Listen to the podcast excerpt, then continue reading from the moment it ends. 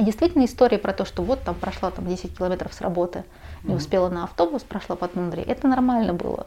Она встречалась регулярно как-то в рассказах.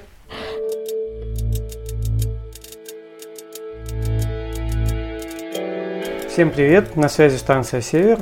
Меня зовут Евгений Серов, и это новый выпуск подкаста. И сегодня у нас немного научный, скажем так, выпуск. В гостях у нас социальный антрополог Ася Карасева. Ася, привет. Привет, Женя. Э, ну, ты можешь немножко рассказать, кто такие социальные антропологи и о себе? А, да, конечно. А, официально моя должность называется младший научный сотрудник Центра социальных исследований Севера при Европейском университете в Санкт-Петербурге.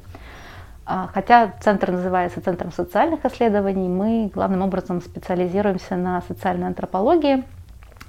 Это исследование жизни людей качественными методами. А, качественными не в смысле, что они какие-то супер, э, скажем так, классные да, по сравнению с какими-то другими количественными методами, а в самом способе сбора данных. А, то есть наш материал – это разговоры с людьми, наблюдение жизни э, в конкретных местах, а, анализ прессы, анализ местных каких-то пабликов, вот такого плана информация, которую можно собрать, очень разнородная, разнообразная.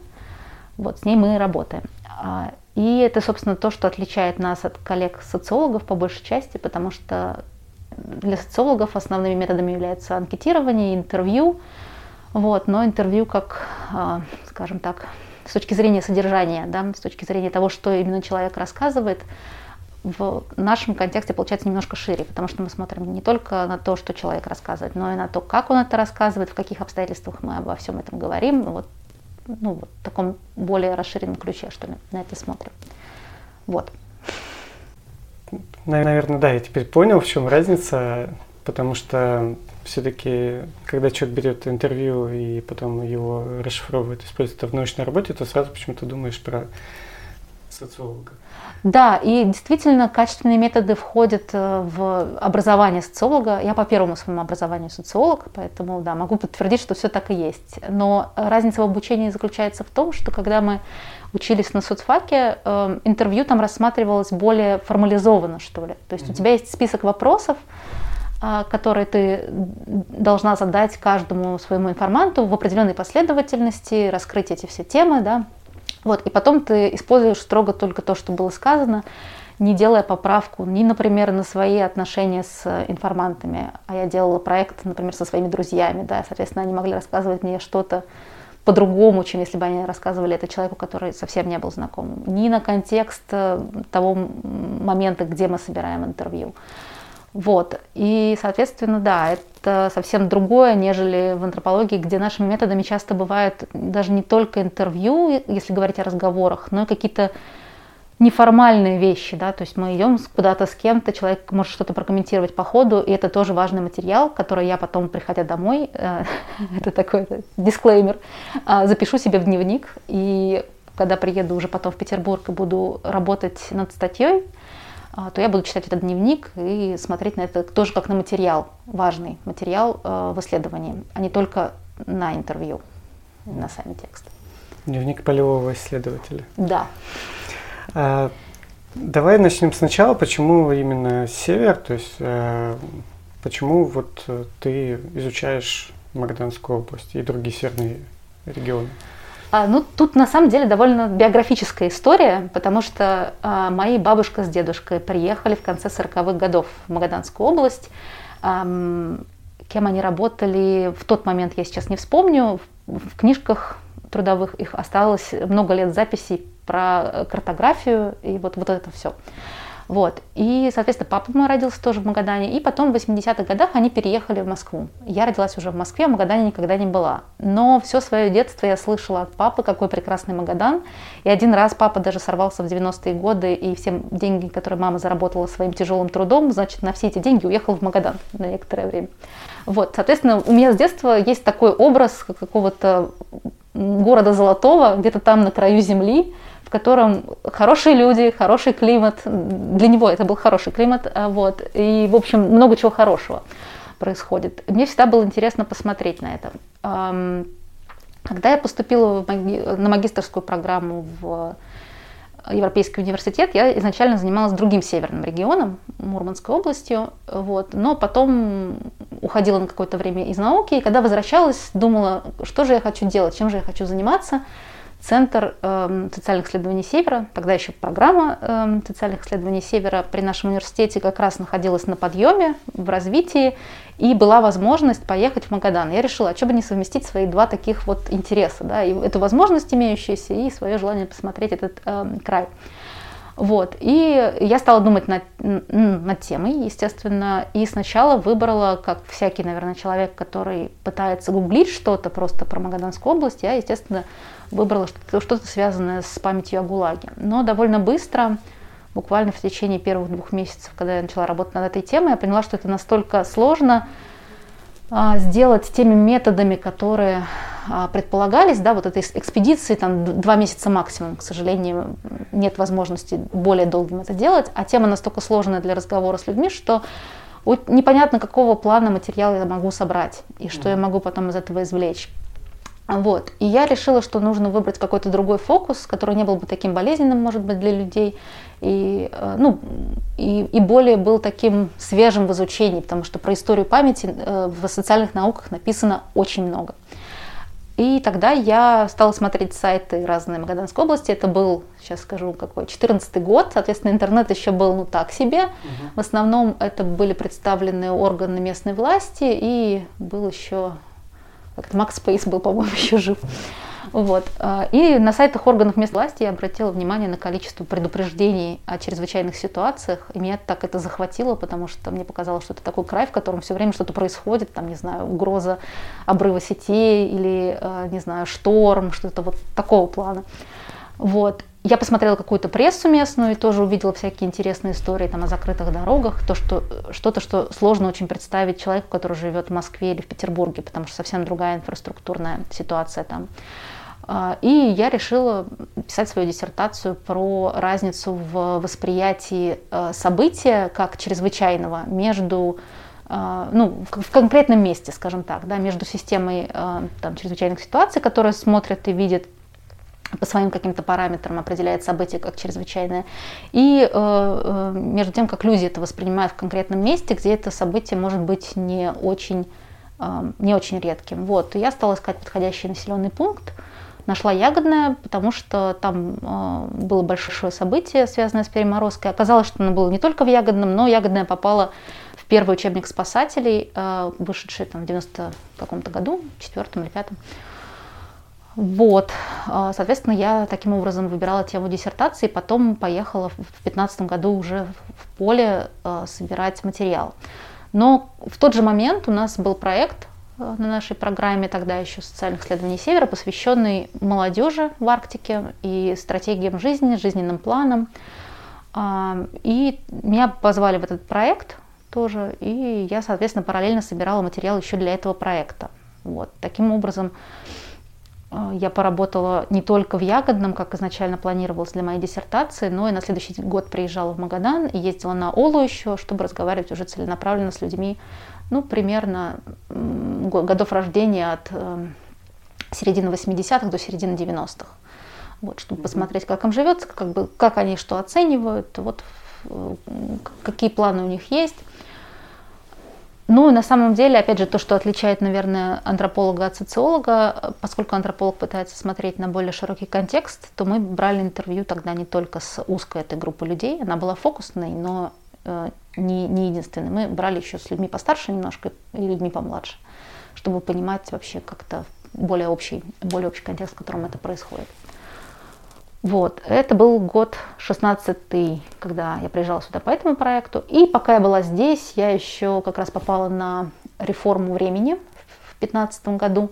Слышала много жалоб на это. И так получилось, что мы с подругой придумали проект о часовых поясах и о жизни с разницей во времени на Востоке. Это проект сравнительный, где мы смотрели собственно, вот на все эти вопросы в Магадане и во Владивостоке. В Владивостоке ситуация была немножко другая, у них не было перехода угу. э, на другую разницу с Москвой, скажем так, да, и они совсем по-другому эту реформу переживали.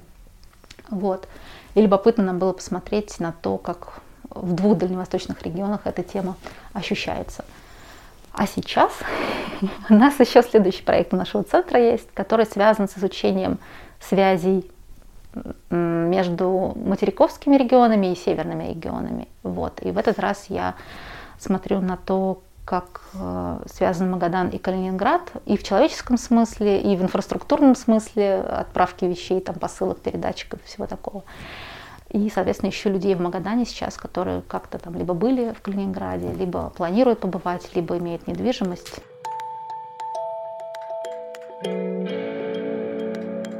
Ну, то есть э, из одной темы вылезла другая, и можно сказать, что это теперь иммиграцию еще.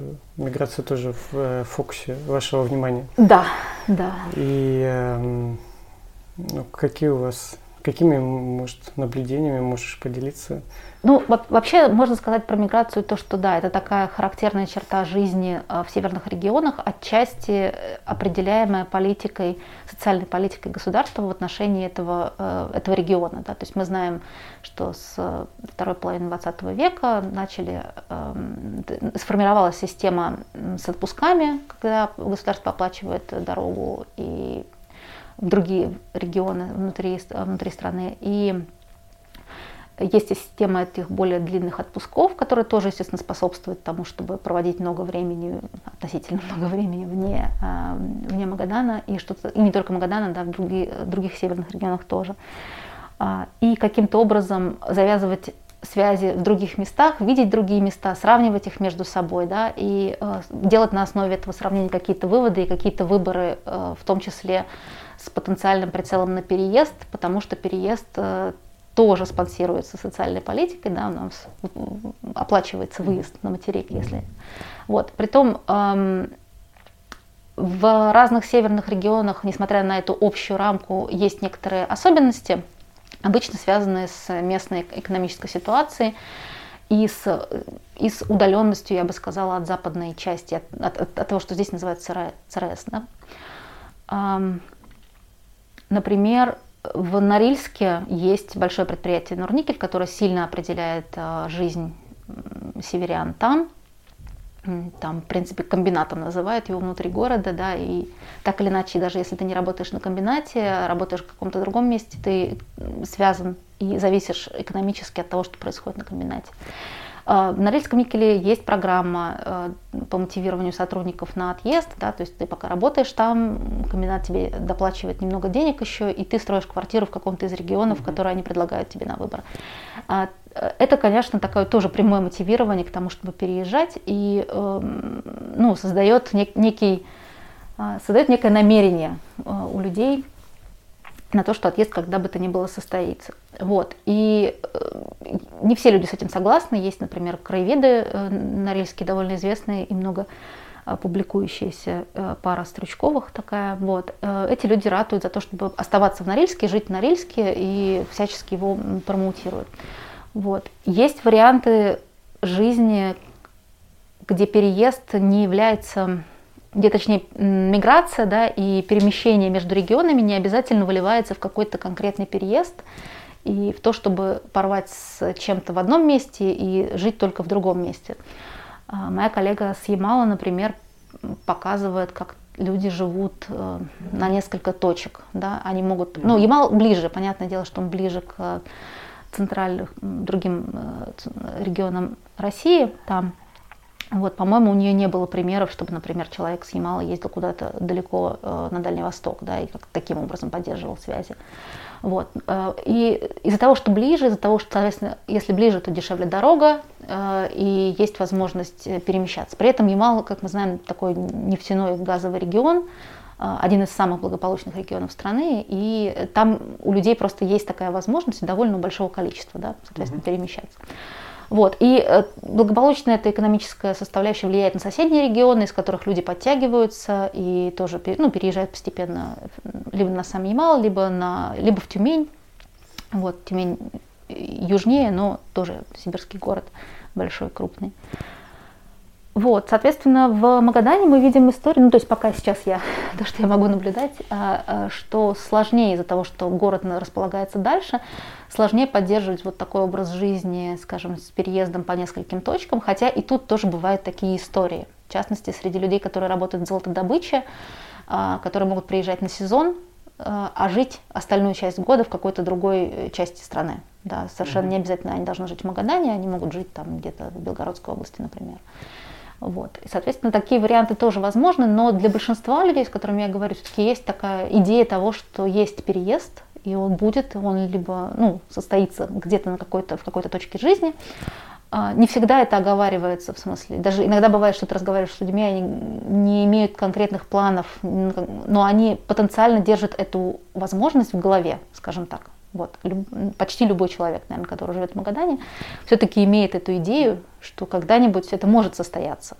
Это не синдром отложенной жизни, который а, слушай, да, это описывал Серкин. Серкин, да, да. Слушай, вот это хороший вопрос, потому что у меня есть ощущение, что именно ощущение того, что жизни сейчас нет, оно не всегда с этим связано. То есть я вижу среди своих собеседников и собеседниц, людей, которые, в общем, довольны тем, что у них есть, но они при этом не исключают переезд как вариант. Одно другому не противоречит. Но есть люди, конечно, которые, у которых, например, эм, возможности расходятся с потребностями, да, которые хотели бы уехать, но у которых нет по, там, не знаю, работы нет в том месте, куда они хотели бы переехать, или нет денег на то, чтобы жилье там приобрести, или там по здоровью нельзя менять климат, или еще какие-то другие причины, э, и они не могут уехать это может становиться действительно вот такой формой острой, да, переживания того, что твоя жизнь она должна быть где-то в другом месте, она наступит, когда ты переедешь, а то, что происходит сейчас, это как бы подготовка, которая э, не является сама по себе настоящей жизнью. Э, так что я думаю, что Серкин уловил что-то очень важное, но при этом, наверное, не, далеко не у всех людей это, это есть как переживание. Даже если э, возможность уехать сохраняется как перспектива.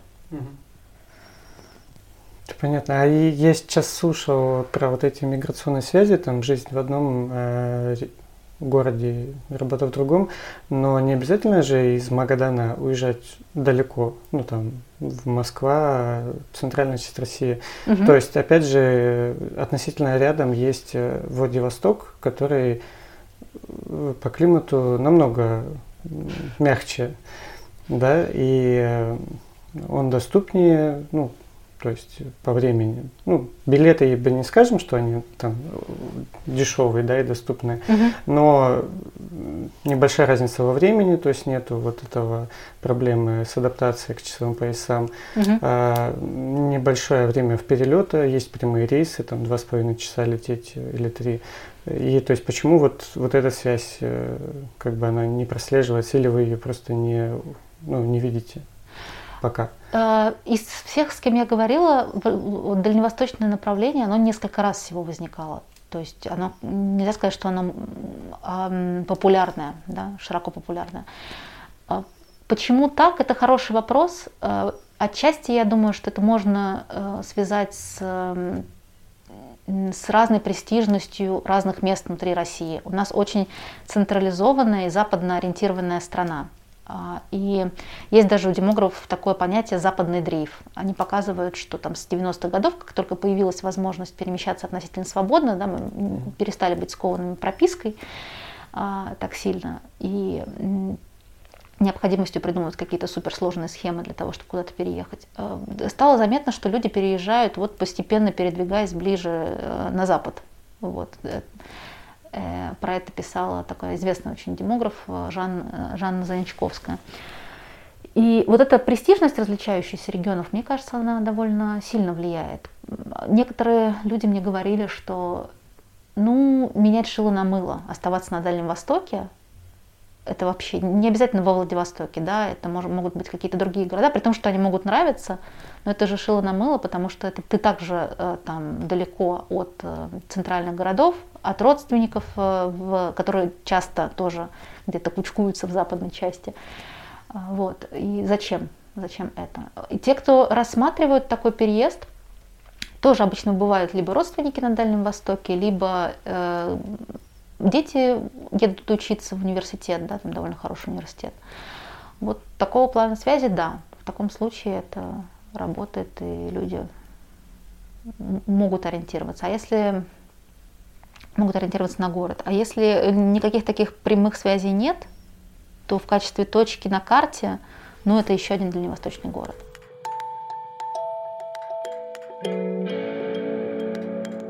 Сказал, что когда смотрела тему, отложила вот эту, скажем так, историческую травму, да, когда ты приехала сюда и стала общаться с людьми, то есть она все-таки возникает, эта э, история, или уже сменились поколения и как бы нет этих людей? Смотри, э, тут история разная, опять же, в разных местах, потому что есть ягодная э, на трассе, да, которая очень...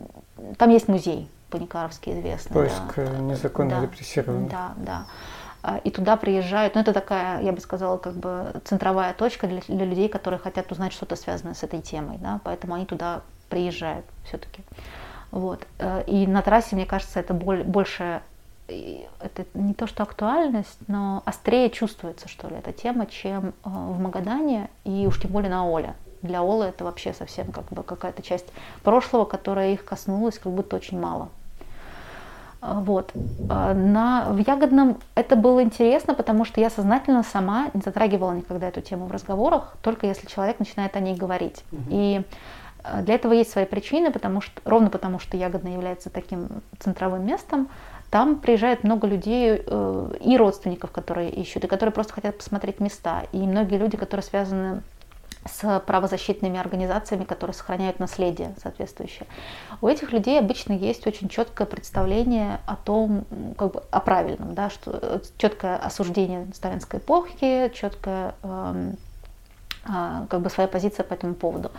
При этом те люди, которые живут в Ягодном, с кем мне удалось поговорить, скажем так, не были так однозначно, не могли однозначно сказать что-то про это и сказать, что это хорошее или плохое. С одной стороны, это причем могли быть дети людей, которые были в ГУЛАГе, да, то есть это не какие-то люди, для которых это чужая часть истории. Но сложность заключается в том, что э, когда мы отрицаем какую-то часть истории вот так резко, получается, что многие люди, для которых эта часть истории была более сложной, то есть если они родились и они были детьми, детство для большинства людей воспринимается как какой-то такой хороший, счастливый период жизни, беззаботный, да, когда ты там о тебе заботишься. И даже если твои условия вот такие тяжелые, как, как были там в то время, то это все равно было твое детство, тебе было там хорошо как это сложно вы, вычеркнуть и сказать, и поставить на этом крест, и сказать, что это как бы ничего не значило, ничего не стоило, да? никакого смысла не имело. Это не так. Оно имело смысл, и для этих людей оно имело, естественно, а, большой смысл.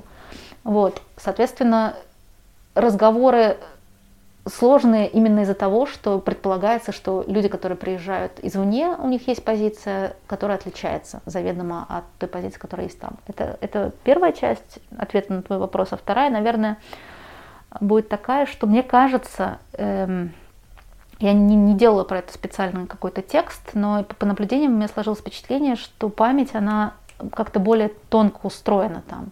То есть там есть довольно много памятников все равно вокруг самого Ягодного, да. И были случаи, когда там меня как-то приводили показать этот памятник, вот как бы невзначай, вроде бы как. То есть, например? Ну, например, там мы ждали автобуса с одним моим знакомым, который уже переехал, кстати, в другой регион. Вот. Э, и ждали, ждали, что-то автобуса не было. Он такой, давай, говорит, я тебе кое-что покажу. Поехали. Это. И он отвез меня к памятнику на выезде из Ягодного в сторону Бурхалы туда. А, вот, показать такой, вот ты видел, у нас вот такое есть. И он не стал комментировать ничего, там не рассказывать про А что там за памятник? Там стела, небольшая стела в память о 30-х годах. Угу. Вот. Ничего особенного. В смысле, э, э, есть статья одной из исследовательниц памяти, которая называется «Кресты или камни». Угу. Вот. И вот, крест... ну, вот что-то из этого было. И Например, да, и в, этом, в этот момент, то есть он привез, показал, и это был такой момент молчания, когда мы просто посидели в машине, посмотрели на это, дальше он развернулся, мы поехали обратно. Или, например, другие мои знакомые передали мне, э, записали фильм, не рассказывая там, ну, на флешку, среди прочего, там вот что, что, что бывает, записали фильм один, который так и не вышел, который снимал тоже человек, в свое время родившийся на Колыме. И внутри, это была интересная очень смысловая рекурсия, потому что э, получается, что внутри этого фильма есть сюжет, когда в какой-то момент э, тоже таким же вот молчаливым жестом, ничего не объясняя, а старший э, герой младшему там ребенку, который там играет, э, как-то неправильно себя ведет с черепами, да, дает понять ему молчаливым жестом, что вот ты делаешь неправильно, нужно уважать нужно вот угу. как-то проявлять это. Вот. И у меня сложилось впечатление, что скорее вот память об этом устроена так, потому что в какой-то момент я еще тоже поймала себя на мысли, что хотя я не говорю с людьми практически прямо об этом, у меня это тем не менее что-то такое фоновое, что стоит э, как бы за мной, и что я помню. То есть ты просто как бы не можешь как будто физически забыть про это в этом месте, что это, эта часть истории есть. Поэтому я бы не стала говорить, что как-то там, знаешь, что-то там, что-то там забывается. Мне так не кажется. Вот. Но понятно, что э, это вот то, как ощущалось это там, с Магаданом как-то какая-то совсем другая история. В смысле, это большой город, в котором большой по местным меркам, даже и по меркам вообще всего Северо-Востока, не только Магаданской области в котором много разного и много разных стилей жизни, много разных, э, мне кажется, возможностей. Хотя, наверное, не все со мной согласятся. Но если так посмотреть э, в контексте вообще э, того, что там соседние Чукотки, да, и соседние, и вообще всего региона, то это, конечно, большой город. И для него это только одна из линий истории Угу. Вот. Тут есть еще другие, там из золотодобычей тоже связанные. И Но с... они все равно между собой. Они связаны между связаны, собой, да, да, да. Просто ты как, как ты расставляешь акценты, да, и там или, и какие-то нарративы, которые, э, мне кажется, больше там ориентируются, может быть, на, на связь, например. Ой, давайте посмотрим, как, как, как на Аляске было, да, золотодобычей, посмотрим, как у нас было золотодобычей. Такого плана, скорее, сюжет. Вот.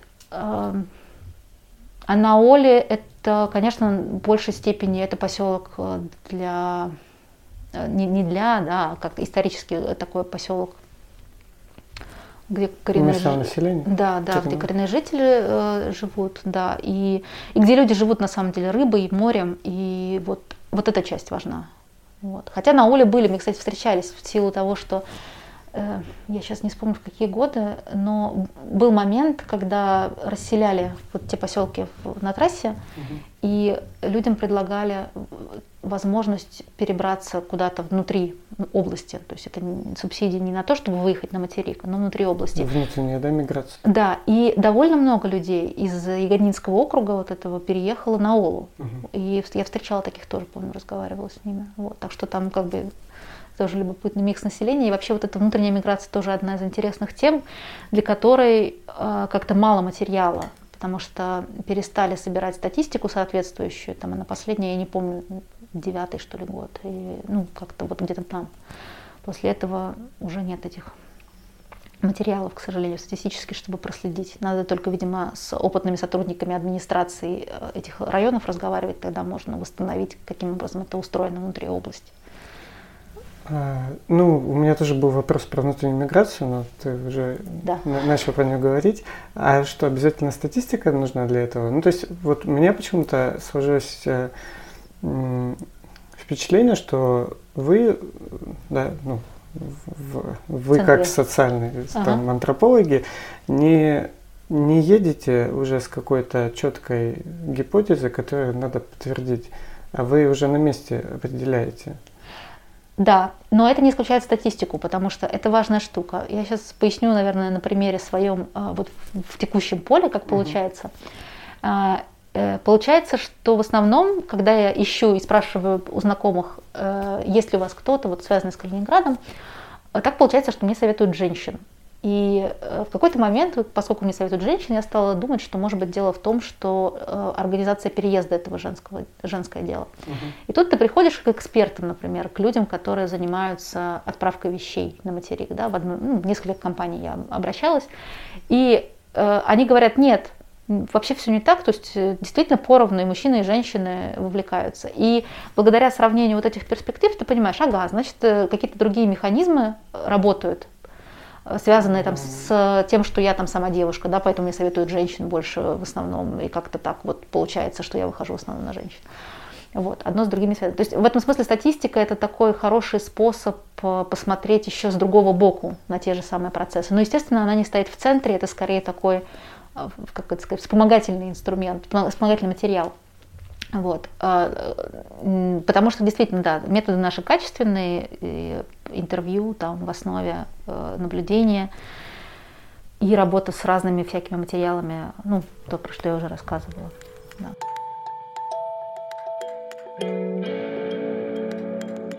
И меня вот все-таки, когда я приглашаю людей угу. на подкаст, меня вот изначально интересовало о том, почему люди едут сюда, зачем, там, с какого-то региона. Ну, понятно, что отдаленность, там, дорога единственная, самая крайняя точка, куда можно по дороге доехать.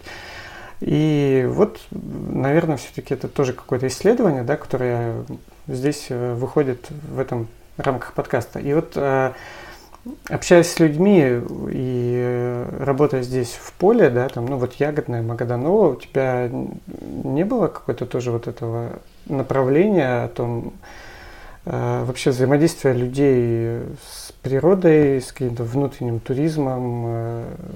А, слушай, ну природа, безусловно, для людей важна, и они ее упоминают. Другое дело, что то, что, то, что те практики, которые есть взаимодействие с природой, они отличаются э, там, в Магадане, в Ягодном и, и на Оле. Да? В Ягодном это может быть Э, там, не знаю, посиделки где-нибудь на берегу реки с э, шашлыками, да, или с чем-то еще. Ну, вот такого плана, да, какие-то, там, выйти по ягоду. Это, и в Магадане это тоже есть, но там это как бы такой основной момент э, общения с природой. Был в тот, в тот момент, в 2015 году, когда я ездила, опять же, сделаем поправку на то, что после этого я не была, и там могло что-то поменяться. Вот. Но представить, например, вокруг ягодного такие походы, как сейчас там я иногда вижу в Инстаграме, подписаны на соответствующий канал, канал да, с походами. Такого там не было. Это не та практика, которая для людей характерна в том месте. Вот, на Оле, естественно, рыбалка и выход в море, и все, что связано с этим. И ловля, я помню, это тоже было начало июня, когда я была там, э, лов... уже пошла рыба, вот, и ребята, мальчишки ловили прямо под мостом. И вот, вот, вот такого плана вещи, тоже не связанные с походами, скажем так. Вот для Магадана, как для города, характерная история с походами э, с, вокруг, э, на красивые места куда-то вокруг. Вот. Это такая очень городская практика, скажем, mm-hmm. по, по, по своему э, генезису. Что хотела еще сказать по этому поводу, что это на самом деле довольно старая практика для города, потому что если посмотреть какие-то публикации там 70-х, 80-х годов, то это все уже было тогда. И в этом смысле э, эта преемственность есть какая-то историческая. А темы какие-то отшельничества или там проживания э, автономного людей, вот, ну, допустим, тоже закрылся поселок, а человек остался в нем жить. То есть вас эти, вот тебя эти вещи как-то не привлекают? Очень привлекают. Это очень труднодоступные люди, как ты можешь догадаться, ровно потому что они оставились вместе, до которого сложно добраться и э, надо знать, как это, выходы на этих людей, да, потому что они коммуницируют как-то с другим миром, но совсем иначе. Вот. Это очень любопытная тема, да. И э, были, были у меня такие знакомые, которые э, в какой-то момент таким образом жили, например, сразу после закрытия поселков в районе. Ну, рассказывали про тяготы быта, естественно, потому что там топить снег, носить э, какие-то дрова или закупать уголь и думать про это, да, обеспечивать просто это вот чисто физическое свое выживание зимой особенно, это довольно сложная история была. Вот. Но вот те, кто сейчас отшельники, да, это, конечно, было бы страшно интересно. Я просто не знаю, каким образом а, построить исследование. Потому что вот тоже поставь себя на мое место. Я приезжаю человек такой из другого региона, вообще с другого конца страны, и вот хочу такое исследовать, и как-то, и что, и куда. Поехать в поселок, и там, имея какой-то минимум знакомых, в тот момент, когда я ехала в Ягодную, например, у меня была знакомая моей знакомой, это большая жизненная удача, потому что э, моя просто знакомая по университету, ее муж золотодобытчик, они приезжали и жили несколько лет в Ягодном, соответственно, на сезон. Mm-hmm. И у нее остались там знакомые. И только благодаря этому у меня был какой-то, то, что мы называем выход в поле. Да, то есть люди, которые готовы с тобой разговаривать вообще и хотят с тобой общаться.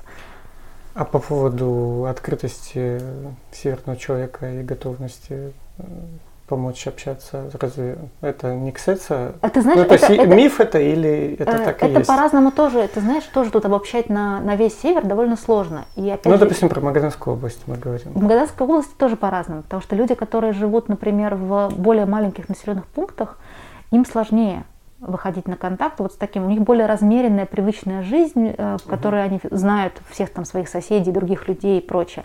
И всегда, конечно, находятся люди, э, которые, которым интересно, которые активные, которые хотят что-то узнать про другой мир тоже, потому что, естественно, меня тоже спрашивают, а как там у вас, и, как бы, и что вы думаете про нас, и вот, вот такого плана вопроса. Uh-huh. Вот, это бывает. И, но в маленьких населенных пунктах это сложнее, и поэтому еще сложнее, если ты просто приезжаешь вот так, да, и там у тебя какой-то минимум контактов, подойти, люди, скажите, пожалуйста, где у вас тут отшельники живут и как до них можно добраться, да, но это довольно просто сложно с точки зрения организации исследования, хотя я знаю, что моя коллега, а, она тоже антрополог, Елена э, Хлуновская, она уехала из Магадана, была биологом сначала, потом поступила вот на магистрскую, уже профессор антропологии. Она пыталась сделать какой-то проект про это. Я не знаю, мне кажется, она не публиковала ничего, и, честно говоря, мы давно с ней не, не разговаривали не знаю, на какой стадии этот проект, знаю, что был у нее такой интерес, и она даже попытки какие-то делала. И она, человек из Магадана, все равно, видишь, не довела до ума этот проект, хотя она делала это уже несколько лет назад. Но не думаешь ли ты, что людям, которые живут в регионе, его труднее изучать? Ты, ну, видишь, опять же, тут э, смотря в каком смысле изучать. То есть в смысле, например, э, отстранения, да, возможно, да, возможно, опять же, не обязательно. Потому что если ты имеешь э, возможность выезжать, общаться с коллегами, э, которые занимаются разными темами, и сравнивать с чем-то другим, то это, в принципе, что-то, что, ну, как бы такое...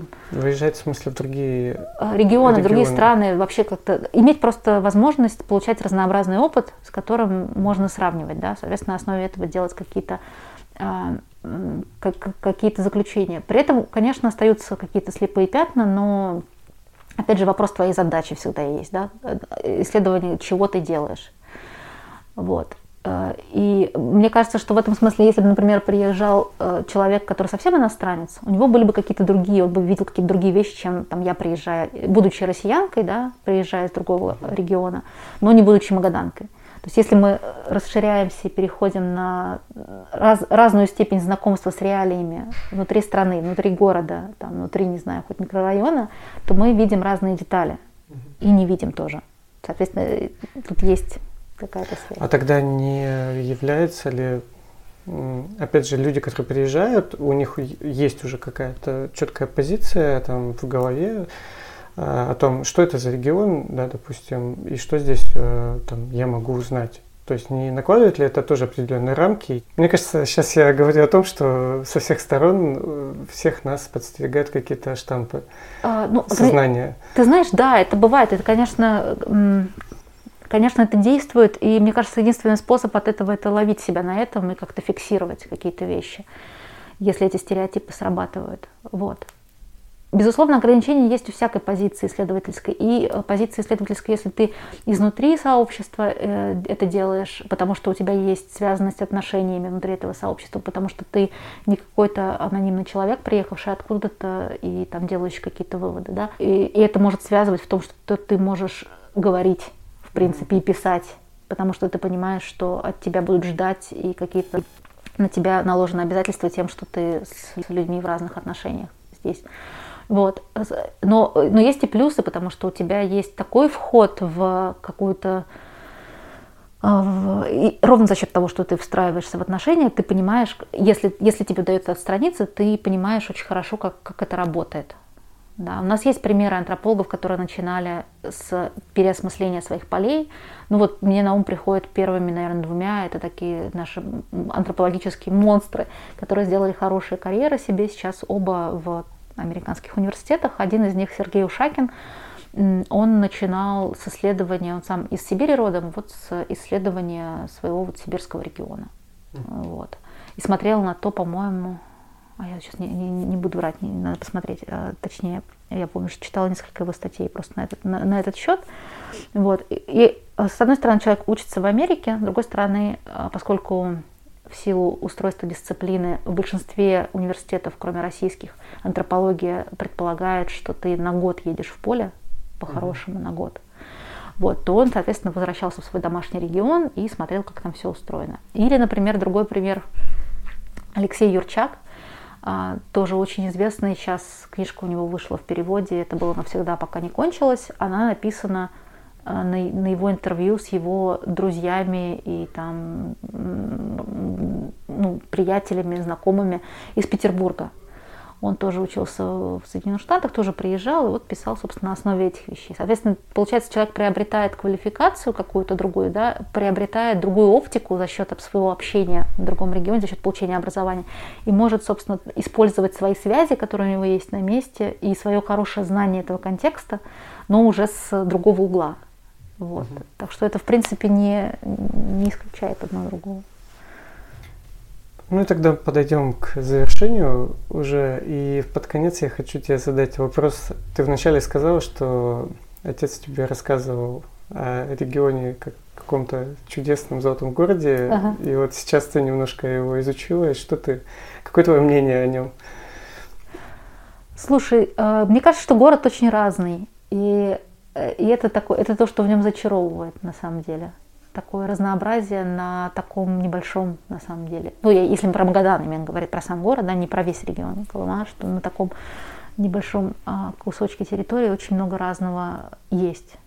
Мне это страшно нравится. Я люблю вообще возвращаться в Магадан.